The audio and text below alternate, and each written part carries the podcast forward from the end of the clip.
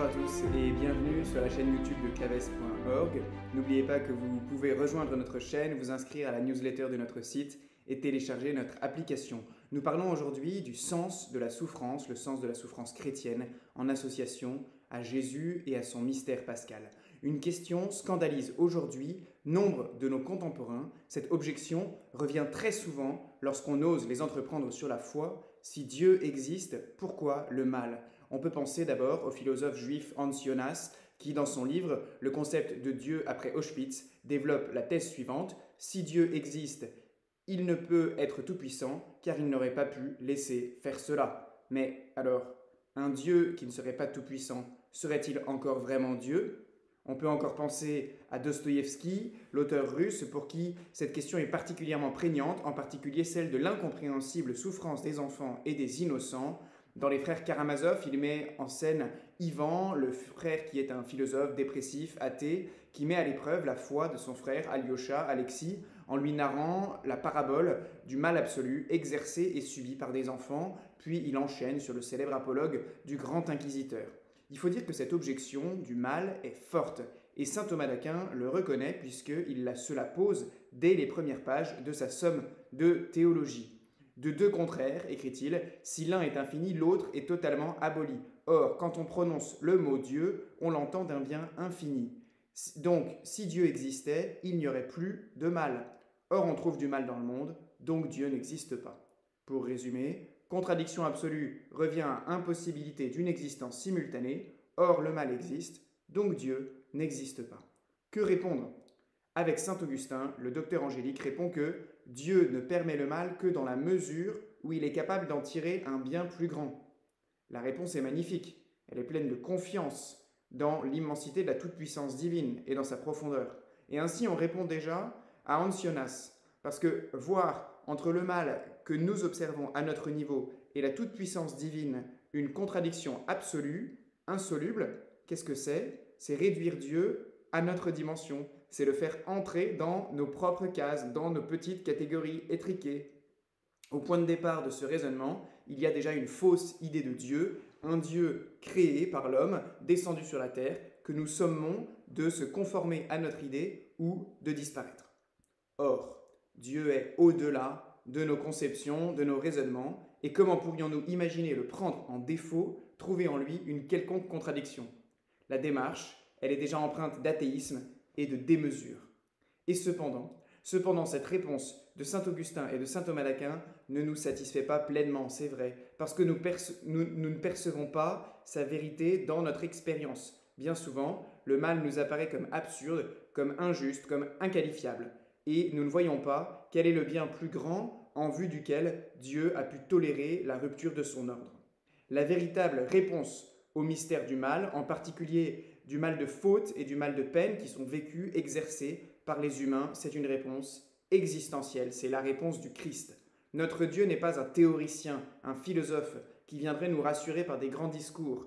Non, plutôt que de nous allonger sur le divan et de nous expliquer par A plus B que nous, ne devrions pas tant nous affliger de ce qui nous affecte, Dieu s'est fait l'un de nous, il est venu vivre avec nous le mal et la souffrance dans toute leur horreur. On ne fait pas d'omelette sans casser les œufs, tempêtait Clémenceau depuis la barre de l'Assemblée nationale durant la Première Guerre, bien loin des poilus écrasés dans les tranchées sous les obus allemands. Je ne vous promets rien d'autre que du sang, de la sueur et des larmes, annonçait Churchill en 1940, sans pour autant renoncer à son whisky et à ses cigares. Au contraire, nous dit saint Thomas d'Aquin, dans son sermon de la fête Dieu, il n'est point et il ne fut jamais de peuple qui eut ses dieux s'approchant de lui comme notre Dieu près de nous. Et encore, saint Paul, bien euh, qu'il fût dans la condition de Dieu, il n'a pas retenu avidement son égalité avec Dieu, mais il s'est anéanti lui-même, prenant la condition d'un esclave, se rendant semblable aux hommes et reconnu pour homme par tout ce qui a paru de lui, il s'est abaissé lui-même, se faisant obéissant jusqu'à la mort et à la mort de la croix. C'est pourquoi aussi Dieu l'a souverainement élevé et lui a donné le nom qui est au-dessus de tout nom, afin qu'au nom de Jésus, tout genou fléchisse sur la terre et dans les enfers, et que toute langue confesse à la gloire de Dieu le Père que Jésus-Christ est Seigneur. C'est le magnifique hymne de la lettre aux Philippiens. Oui, le Christ accepte librement la pire des souffrances, lui absolument innocent de tout mal, pour venir faire avec nous l'expérience de cette horreur du mal, mais aussi pour nous montrer qu'il en est vainqueur. Il en est vainqueur, non pas dans une surenchère de violence, mais par la douceur, par l'humilité, par la libre acceptation de la souffrance, par l'offrande volontaire à Dieu. La première, la vraie réponse à ce mystère du mal, c'est donc celle de Jésus. Il n'y a pas de plus grand amour que de donner sa vie pour ceux qu'on aime. Dieu a tant aimé le monde qu'il a donné son Fils. Personne ne me prend la vie, mais c'est moi qui la donne, dit encore Jésus.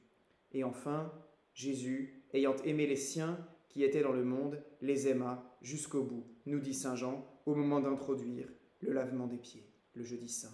Cette réponse absolue, qui ne satisfait pas pleinement notre intelligence ici-bas, mais qui touche plus profondément le cœur, c'est la réponse de la rédemption de Jésus.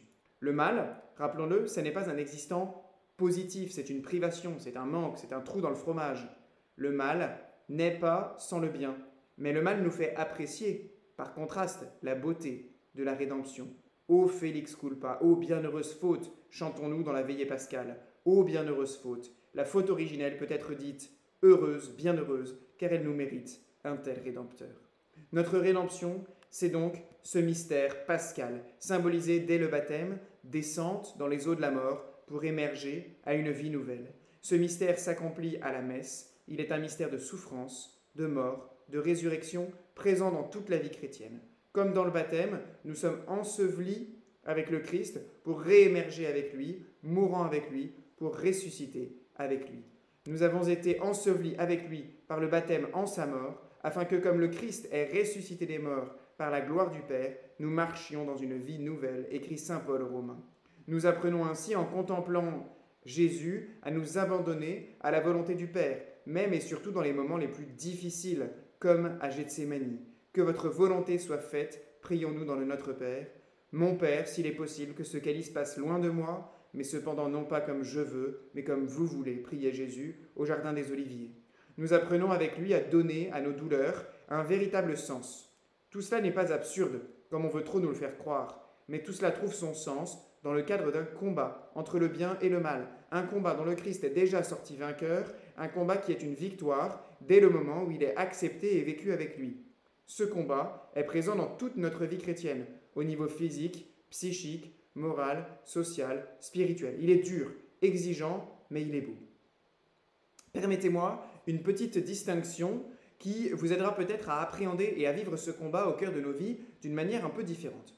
Avez-vous déjà saisi et médité la distinction entre la douleur et la souffrance? Qu'est-ce que la douleur? La douleur, c'est ce qui vient affecter notre corps ou notre esprit en mal. C'est cette privation d'un bien qui lui est dû, la santé physique, psychique, spirituelle. La douleur nous fait mal au sens propre, elle est le mal qui nous atteint. Toute douleur est-elle pour autant une souffrance? Qu'est-ce que la souffrance? La souffrance, elle se trouve du côté de la perception. Elle est l'impact sur nous de ce, de ce mal, de cette douleur, la place que la douleur vient prendre dans notre tête, dans notre vie. Ainsi, la douleur, c'est un concept médical, au moins pour la douleur physique, psychique, on peut la mesurer même au niveau du cerveau, tandis que la souffrance se situe au niveau du sujet qui la ressent. Et si la douleur est susceptible d'une évaluation objective, il y a des échelles de mesure de la douleur, la souffrance, quant à elle, ressort à la personne. C'est la différence entre avoir mal, objectif, et souffrir, subjectif. La douleur peut être prise en charge par la science médicale, mais la souffrance. Les deux sont corrélés, mais suivent des équilibres parfois bien différents. La douleur, elle est subie, la souffrance est vécue, elle peut être acceptée, offerte, sublimée. Ce qui est mal, c'est la douleur. La souffrance, elle est un élément humain qui peut être tourné en bien ou en mal. La souffrance peut être rejetée, occultée, mais alors elle est perdue, elle aggrave le mal finalement, et la douleur qui la cause. La tendance actuelle, c'est de vouloir supprimer toute souffrance, en particulier en fin de vie, quitte même à supprimer celui qui souffre, au passage. C'est un symptôme terrible, symptôme terrible d'une société qui a perdu tout sens de la souffrance, alors même qu'elle maîtrise de mieux en mieux les techniques qui permettent de prendre en charge presque toutes les douleurs. Mais la souffrance peut aussi être acceptée et offerte. Et alors elle prend un sens qui ne lui vient pas du mal, mais du bien. Elle tourne en voie de salut, parce qu'elle nous conforme au Christ. Avec Jésus et les saints, nous apprenons à ne pas nous laisser vaincre par le mal et la douleur, mais à en faire des marches nouvelles, des pas de géant dans notre montée vers le ciel. Alors terminons par quelques conseils pratiques. Comment vivre la souffrance à l'image du Christ? Comment ne pas se laisser dominer par la douleur? Le passage de l'une à l'autre, du mal vécu, du mal subi au mal vécu, c'est un passage qui est proprement humain. L'animal n'a pas d'autre choix que de se trouver passif devant le mal qui l'affecte. Quant à nous, par notre raison, nous pouvons le sublimer. Il importe de ne pas nous laisser dominer par ce qui affecte nos sens et nos émotions, mais de garder la hiérarchie de nos facultés en tenant tête par la raison à ce qui nous vient des puissances inférieures. Cette domination de l'esprit sur le reste, elle est mise à mal par le péché originel. Elle reste possible cependant dans notre état et elle est renforcée par la grâce. Elle se vit à différents niveaux. Au niveau corporel, et nous l'expérimentons bien souvent dans notre vie, au niveau psychique et spirituel. Au niveau psychique, il y a un moyen de travailler cela, qui peut s'avérer utile dans notre monde où tout est vécu trop vite, tout est vécu par-dessus la jambe. Au début du XXe siècle, le psychologue Roger Vitoz, un Suisse, a développé une méthode de conscientisation de soi, de ses actes, de son corps, de son esprit, qui permet de reprendre possession de soi, peu à peu de réordonner nos puissances les unes par rapport aux autres, de remettre de l'ordre.